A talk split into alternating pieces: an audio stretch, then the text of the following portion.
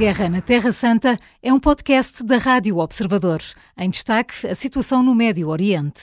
Bruno Cardoso Reis, os Estados Unidos confirmaram os ataques às três embarcações comerciais no Mar Vermelho que dizem representar uma ameaça direta à segurança marítima. Ataques que, apesar de lançados pelos uh, Houthis no Iémen, terão sido ordenados pelo Irão. Uh, Bruno, depois disto vai haver resposta? O que é que podemos esperar? Bem, eh, eu acho que é, é mais um sinal que realmente há aqui um risco permanente de escalada regional do conflito. E isso é particularmente preocupante porque ameaçaria eh, uma, pelo menos eh, uma, provavelmente duas, vias marítimas absolutamente cruciais para, para a navegação e para o comércio global.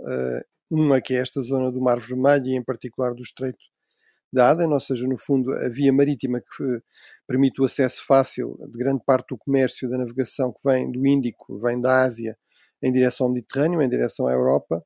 Eh, eventualmente também, se houvesse um envolvimento direto do Irão, o Estreito Hormuz, aqui no, na questão do, eh, do Estreito de Aden e do Mar Vermelho, eh, o Irão não, não intervém diretamente, mas tem este instrumento muito útil de intervenção indireta, portanto, que lhe permite até dizer, bem, não somos nós, não é?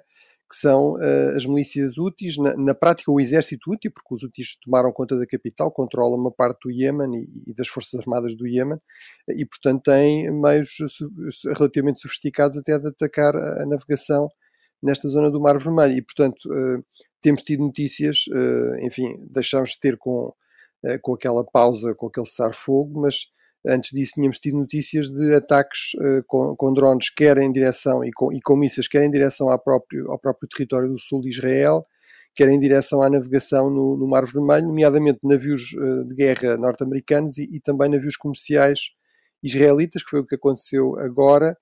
Uh, e, portanto, é de temer que haja aqui, pelo menos, o continuar deste tipo de ataques. Se for assim, já será algum risco vamos ver se não há aqui um intensificar desses uhum. ataques ou se algum deles não tem um efeito mais destrutivo, por exemplo, efetivamente destruir um destes navios.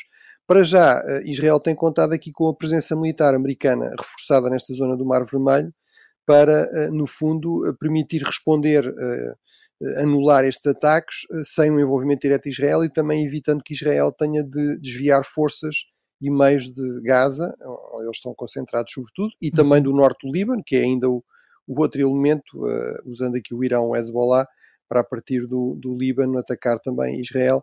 Uh, e, portanto, uh, tem sido possível controlar a, questão num nível, digamos, aceitável, mas há o risco permanente realmente de isso deixar de acontecer. E, portanto, temos aqui uma, uma nova escalada, uma dimensão regional no conflito que iria complicar muitas coisas, bem, desde logo para Israel, mas também, como eu digo, com um potencial impacto na própria navegação, no comércio, uhum. Eh, e aí podia ter um impacto, sobretudo económico, muito sério na, a nível da economia global e também da, da economia europeia.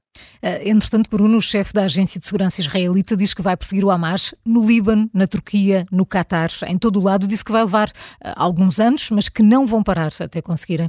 Uh, Bruno, o que é que pode a comunidade internacional fazer para que esta guerra não dure décadas? Bem, a comunidade internacional infelizmente tem uma capacidade limitada, não é? Hum. Pode fazer coisas como, por exemplo, estas negociações que levaram à troca de reféns, eh, em particular certos países, não é? E a comunidade internacional muitas vezes é identificada com a ONU, com o secretário-geral, com, com, com, o Conselho de Segurança, com, com a Assembleia-Geral. Aí já percebemos que as coisas estão, estão muito bloqueadas, eh, pelo menos por duas razões. Uma é que há uma grande divisão, portanto, e uma divisão crescente. Bem, há uma divisão em, em, particular sobre esta questão. Há países que têm uma posição eh, muito tradicionalmente muito pró-Israel, outros eh, tradicionalmente muito eh, hostil a Israel e pró-palestiniana. Depois temos esta questão mais ampla de uma tendência para uma segunda guerra fria a nível global e, portanto, cada vez mais países como a China ou como a Rússia opõem-se sistematicamente aos Estados Unidos e, e também e vice-versa. Uh, portanto, isso aí, a esse nível, é realmente bastante problemático, mas não quer dizer que atores, certos Estados, certas organizações não possam ter um, um, papel mais ativo. Eu diria em particular os Estados Árabes moderados, países como o Qatar, como o Egito, uh, como, países também como os Estados Unidos, mais, mais, próximos de Israel, os países árabes mais próximos, obviamente, dos palestinianos. Foi o que vimos no, no, acordo para os reféns. Agora, isso é um acordo limitado, não é? Portanto, com, com um prazo limitado, com um objetivo limitado, em que havia interesse, aliás, das duas partes, do lado do Hamas de conseguir a libertação de alguns presos, do lado de Israel conseguir a libertação de alguns reféns. Agora, aqui um acordo mais amplo, isso realmente parece-me bastante mais difícil, bastante mais complicado. Para já parece evidente que os dois lados voltaram a apostar exclusivamente na via, na via violenta, na via uhum, militar. Vamos ver se a certa altura surge espaço novamente, eventualmente desde logo para um, um novo acordo sobre a libertação de mais reféns, de mais presos, um processo de paz mais amplo. Eu acho que é indispensável, acho que é muito importante que países como os Estados Unidos e os países árabes moderados vão falando nisso, eh, mas não, todo, eh, estou, não, não estou todo seguro quando é que será possível realmente uhum. começar a falar nesses, nesses termos. A Guerra na Terra Santa é um podcast da Rádio Observador. Vai para o ar de segunda a sexta, depois do noticiário das nove e meia da manhã e tem nova edição depois da síntese das quatro e meia da tarde. Está sempre disponível em podcast. Eu sou a Maria João Simões.